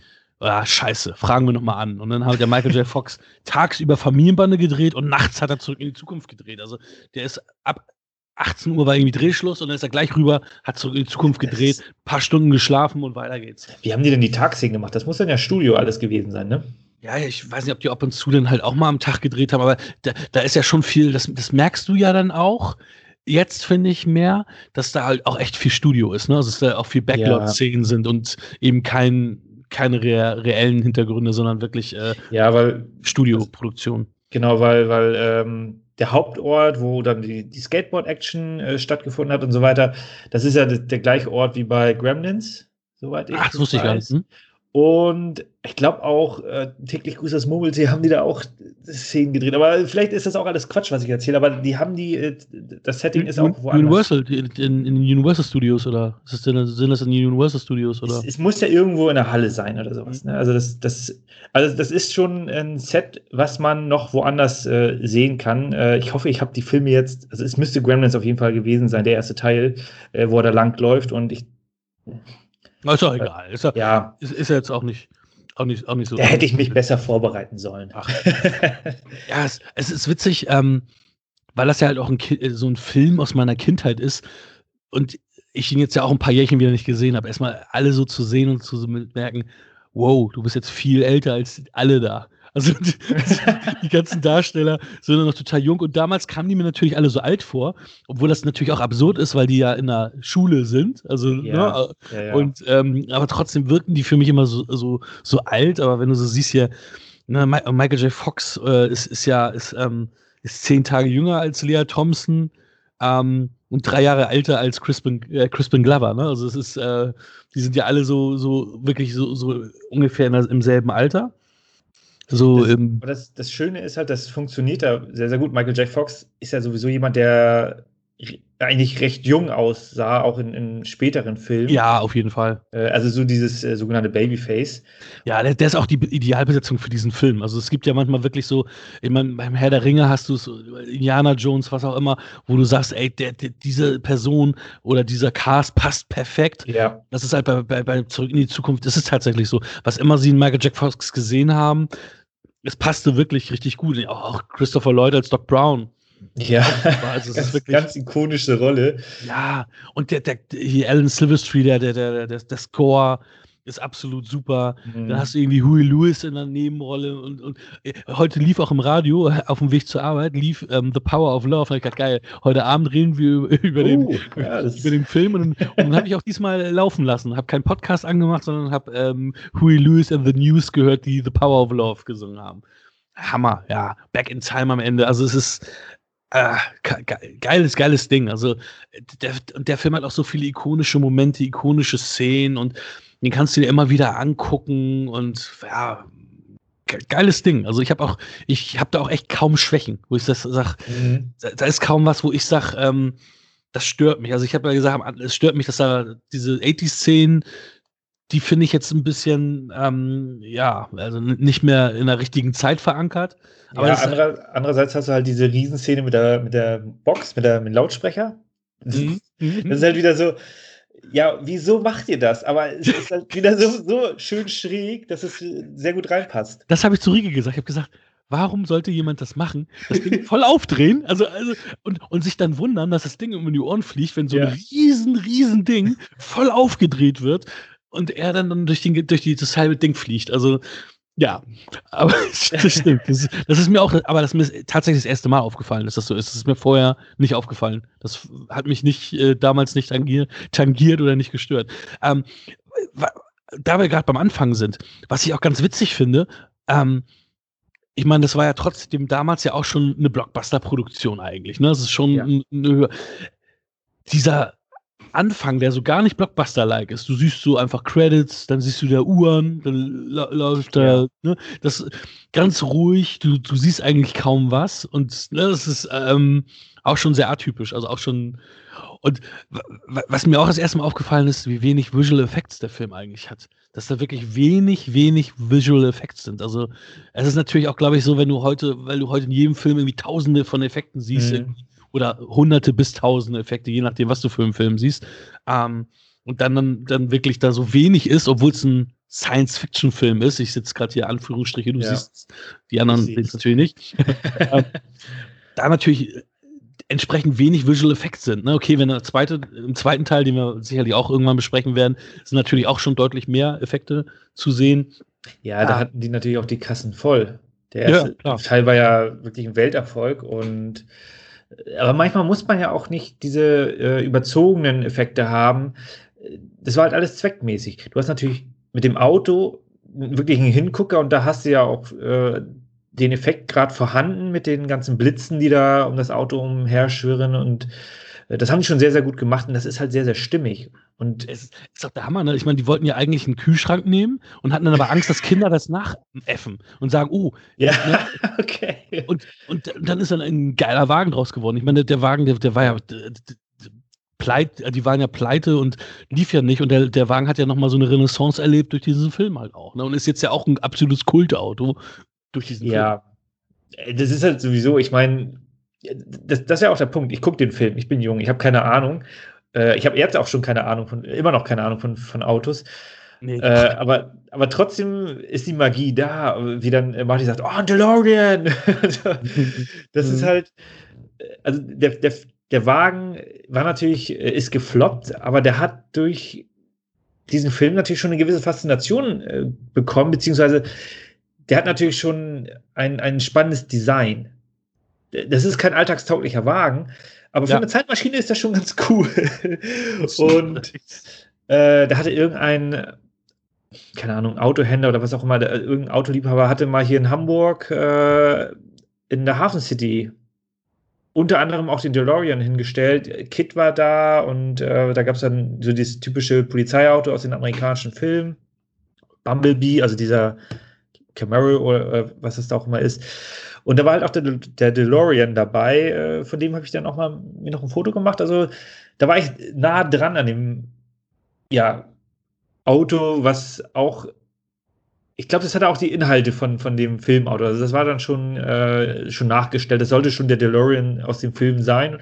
Und das ist halt auch mal ganz, ganz nett, sowas nochmal zu sehen, weil man kann sicherlich nochmal den einen oder anderen kaufen, aber für horrende Summen. Also für uns als äh, Normalverdiener ist das eher äh, untauglich. Und das ist dann schon wirklich ein Liebhabermodell, der aber ja, durch den Film. Es ist ja aber auch ein Scheißauto, ne? Es, ist, es soll ja, ja, wirklich oft kaputt, also da soll viel kaputt gehen. Also es ist äh, qualitativ kein hochwertiges Auto gewesen. Deswegen war es ja auch so erfolglos. Ja, aber das, was ein Film dann ausmacht. Mit DeLorean, also jeder, der den Film gesehen hat, kann halt mit dem Wort DeLorean dann doch was anfangen. Auf jeden Fall.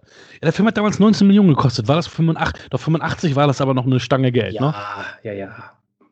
Krieg der Sterne hat weniger gekostet. Ja, und ich meine, der, der wurde ja von Spielberg, äh, Steven Spielberg produziert und der war ja auch schon da noch nicht ganz so groß natürlich, aber halt auch schon ein großer Name. Also der hat ja, ja. da auch schon ein paar Hits gehabt. Indiana Jones, der weiße Hai. Der weiß genau. genau also der war schon, der war, war schon, ähm, das, ist schon. Ach, er, war da schon er war da einer der ganz, ganz großen, auf den man gehört hat zu dem Zeitpunkt. Da war, glaube ich, also jetzt ist, hört man natürlich ohne überhaupt Kritik zu äußern. Aber damals war da auch schon so, ja, okay, wenn er das sagt, das könnte wahrscheinlich klappen. Mhm. und, und, hat es in dem Fall ja auch wirklich sehr, ähm, sehr, sehr erfolgreich. Auf Platz 38 in der IMDb der erfolgreichsten Filme aller Zeiten. Ähm, zwei Oscars erhalten, aber natürlich nur die technischen Oscars. Ich meine, andere. Zwei. Ich habe hier nur einen. Was? Ich habe hier. Visual Effects. Was? Warte mal. Was? Best Effects, Sound Effects Editing. Effects und Sound ah, Effects Editing. Ja, du hast recht. Thank you. Du hast vollkommen recht. Nee. Hm? Nee. Ist es doch, nee. Also, ich gucke ja hier auch gerade im mm, Internet. Ein Oscar. Best Effects ist sozusagen die Oberkategorie. Und ah, und Soundeffekte ist dann die, und das ist dann eine. Ja, ja. Gut, das, das gut, gut, dass du es nochmal genannt hast. Dann haben wir hier jetzt entsprechend keinen Fehler gemacht. Sehr gut. Einen Oscar. Sehr gut. Einen Oscar. Aber ich, ich meine, ich finde das halt sehr, sehr spannend, weil äh, viele der, der alten Filme, wenn ich jetzt auch an Alien denke, das ist so ein Film, wo ich den, den Film verbinde ich mit einer sehr, sehr hohen Qualität, aber nicht mit Oscars. Und auch bei Zurück in die Zukunft ist das bei mir genau das Gleiche. Du hast also, und davon hast du eine, eine ganze Reihe von Filmen die äh, da recht wenig gewonnen haben. Aber die haben trotzdem ihre Nominierung bekommen, weil die sehr, sehr erfolgreich waren und da in gewissen Bereichen einfach in dem Jahr eingeschlagen sind. 85, da war ich zwei Jahre alt, deswegen konnte ich das halt so direkt nicht nachvollziehen. Äh, aber das ist äh, so in der Retrospektive natürlich sehr, sehr spannend, nochmal nachzuvollziehen, was, wie könnte das gewesen sein? Und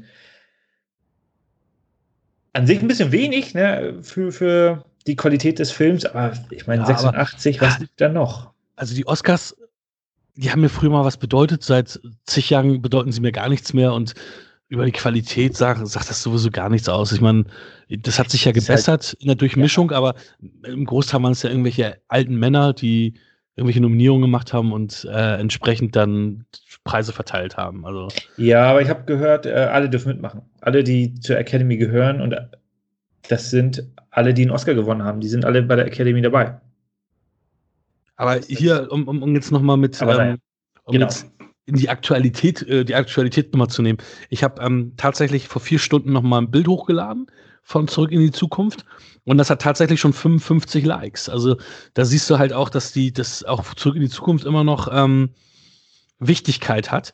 Und ähm, Podcast äh, Arsch der Welt hat geschrieben, du bist jetzt nicht gemeint, laut Michi vom Arsch der Welt Podcast die beste Filmtrilogie all time, Klassiker und einfach schon für damalige Verhältnisse einfach erste Sahne. Sogar auf meiner Haut verewigt. Und dann habe ich mit ihm hin und her geschrieben, weil es war schon vor ein paar Stunden und der hat dann den DeLorean äh, sich auch tätowiert. Oh. Ähm, und 4K Blu-ray Love, ähm, übrigens auch äh, eine tolle Seite, äh, perfekte Unterhaltung, ein Meilenstein. Äh, 52 schreiben Beste und Brittany McFly schreibt My Favorite Movie. Also, und das in vier Stunden alles, ne? Also da ist schon, da siehst du halt, dass der Film, dass der Film halt auch ähm, immer noch, immer noch zieht. Ja, es ist auch, also ich meine, der Film geht knappe zwei Stunden. Nicht ganz. Aber der ist so extrem kurzweilig. Du fängst also halt Zauberung an. unter dem Seetanz heißt das. Ja, okay. Jetzt nochmal hier, kommt mir gerade, ich habe die ganze Zeit drüber nachgedacht. Ja, ja. Wir haben den Film so oft gesehen, wir müssen noch wissen, wie der scheiß Tanz ist, heißt. Scheiß Veranstaltung. Äh, ja, das ist halt wirklich das, das, das Bittere. Aber ich meine, der ist halt auch extrem kurzweilig. Du, du fängst halt an, du hast am Anfang tatsächlich so ein bisschen zieht, also ein bisschen nimmt er sich Zeit in dieser Anfangssequenz, aber danach geht es halt Schlag auf Schlag. Du ja, kommst von einem Setting zum nächsten. Äh, du hast auch wirklich einen tollen Score, der, der sehr gut reinpasst äh, und der auch wirklich im Ohr hängen bleibt. Und ähm, Johnny B. Good äh, hm. habe ich zum Beispiel auch nur deswegen auf meinem Pod, äh, auf meinen, ähm, auf meinen MP3-Player. Und Earth Angel ist da auch. Earth Angel. Genau, ja, stimmt. Also das ist echt, das ist, ja, das ist cool. Ist wirklich, also der, der, der Soundtrack ist auch erste Sahne. Wirklich. Also, ich habe übrigens, ach, weil wir schon beim Verzauberung im Seetanz sind, ich habe da auch das erste Mal, wirklich erstmalig einen Anschlussfehler gesehen. Und zwar, wenn, wenn er da seinen, seinen Johnny B. Good tanzt, also sein Gitarrensolo macht, wo er auf Jimi Hendrix, Eddie Van Halen, Angus Young macht, hier die ganzen Gitarristen durchgeht und hier einen auf Metal macht ähm, oder Hard Rock. Da siehst du ähm, im Hintergrund, wie James Tolkan als Schulleiter ähm, sich die, die Hände auf die Ohren legt mhm. Und die aber wieder runternimmt und dann sieht man eine Nahaufnahme, wie er die Hände wieder in den Ohren hat und dann erst runternimmt. Und dann denkst du, oh, hat er jetzt die wieder ja, hoch? Nee, ja, ja, ja, genau. also, das war dann so ein. Und es gibt ja auch so süße Kleinigkeiten. Ne? Ich meine, wie er da bei, bei, beim Pharma Peabody ankommt, dann, dann haut er da die Eiche um und dann heißt die, heißt das da, ähm, diese, diese Mall nicht mehr Twin Pines, sondern Lone Pine Mall, weil nicht mehr diese zwei ähm, ah. Bäume da sind, sondern nur ein Baum. Und dann denkst du so, ey, cool. Also, das ist mir aber auch schon früher aufgefallen. Ja, das ist also, mir nicht aufgefallen. Das ist, das, aber, ist total, das ist total cool. Also, das sind diese Kleinigkeiten. Also, ja, aber, aber das ist auch wie, wie ähm, Emmett Brown in, der, in 1985 sagt so, ah, der alte, P wie, wie hieß er jetzt, Peabody? Mhm. Ah, ja, der wollte Bäume bauen. Hm. Ja, hat halt nicht geklappt. Ne? Dieses, und dann, du siehst dann halt, die erzählen halt irgendwas und denken dann zurück und dann hast du halt wieder den, den, den Part in der Vergangenheit und umgekehrt. Also es ist super stimmig zusammengesetzt. Und also rein von der, von der, von, von den Zeitreise, von der Zeitreise-Thematik ist das insgesamt sehr, sehr stimmig.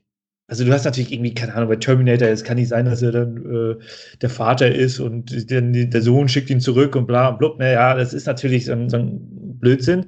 Das ist hier bei Zurück in die Zukunft ein bisschen griffiger, ein bisschen durchdachter. Also da, da komme ich, also das, da gibt es nicht so viele Logiklöcher, äh, will ich mal meinen. Und beziehungsweise man guckt halt gerne drüber hinweg, weil es einfach eine tolle Atmosphäre, eine tolle Stimmung ist. Ja, wo, wobei ich mich auch wieder gefragt hatte, sie sagt ja am Ende Marty, das ist aber ein schöner Name. Dann hat sie aber einen Sohn und nennt erst den zweiten Sohn Marty. Ja. oder oder ähm, oder das überhaupt, was weißt du, die ganze Familie sind ja dann Loser, als sie ja. ähm, ne? und am Ende sind sie alle Winner, wohnen aber trotzdem alle noch zu Hause. Ja. ja, das ist dann aber ein teures Haus. Ja, ich, natürlich macht es auch keinen Sinn, dass äh, äh, am Ende des Films ähm, der, äh, der Vater George McFly, ich muss hier wirklich nachgucken, das mit den Namen ist überhaupt nicht mein Ding heute, äh, aber George McFly dann das erste Buch veröffentlicht, erst Stimmt. 1985, obwohl Stimmt, er ja schon viel früher angeblich damit angefangen hat und so erfolgreich im Beruf war und Biff nur noch der Autopoliteur ist. Ja, stimmt. Ja. Also, natürlich kann man sich darüber streiten, äh, aber grundsätzlich ist das, die haben es halt äh, ein bisschen, bisschen direkter gemacht, äh, wobei das mit den Twin Pines und so weiter, das ist auch wieder, das haben sie halt nicht so direkt gemacht, das ist mir nie aufgefallen. Also beim nächsten Mal, bei der, bei der 41. Sichtung werde ich dann mal darauf achten.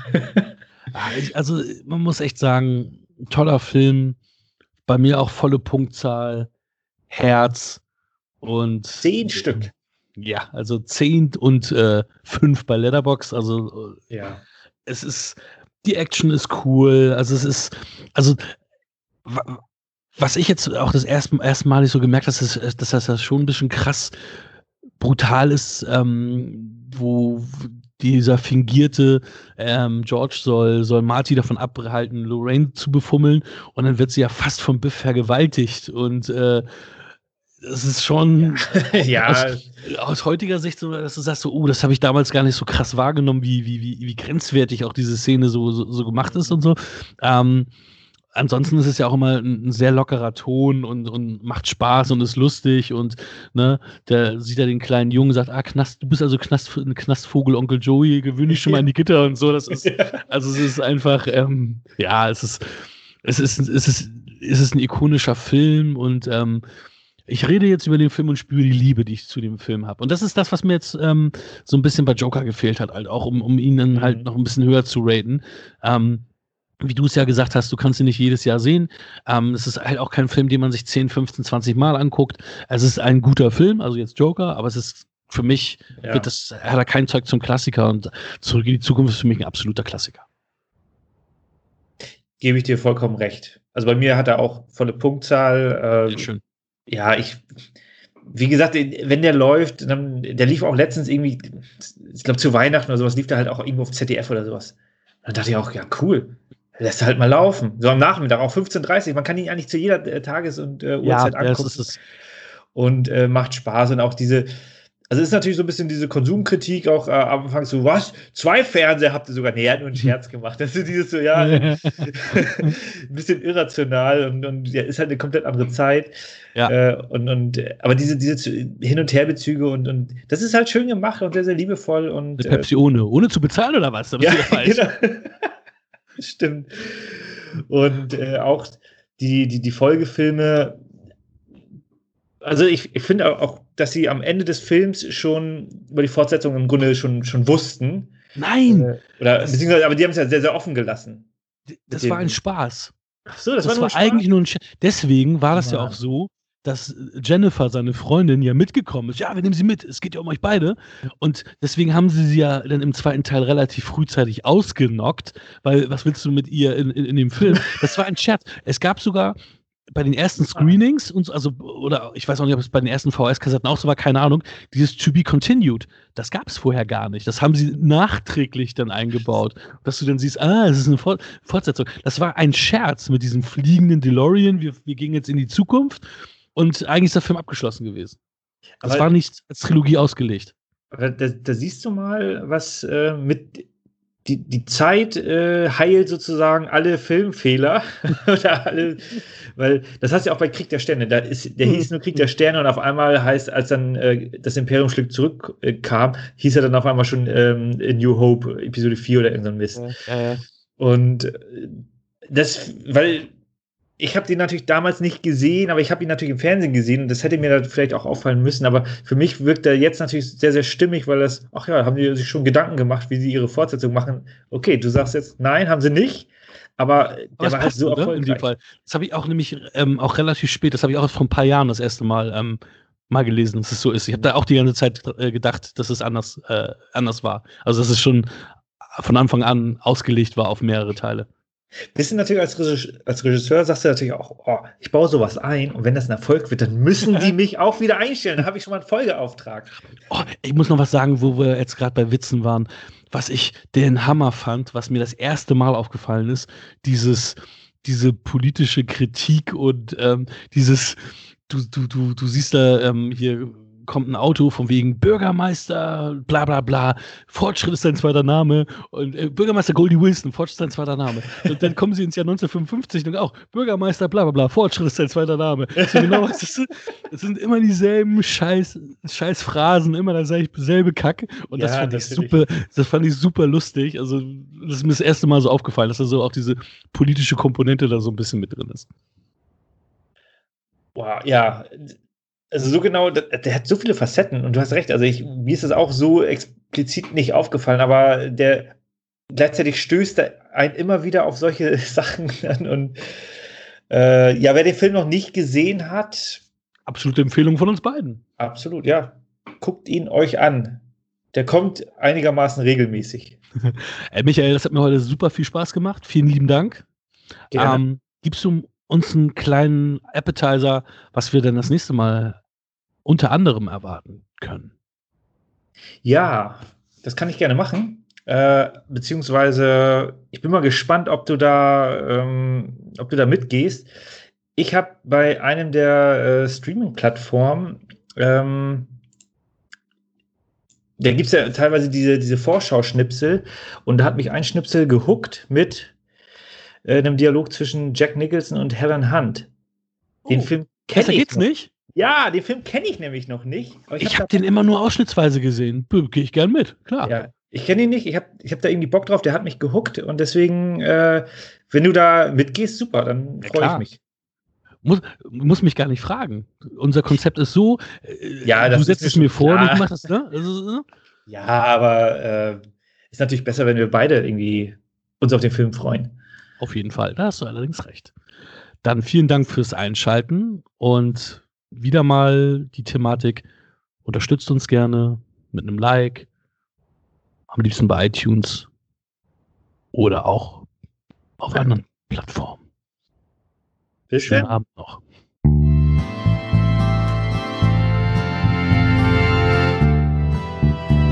Das war Wir quatschen über Film.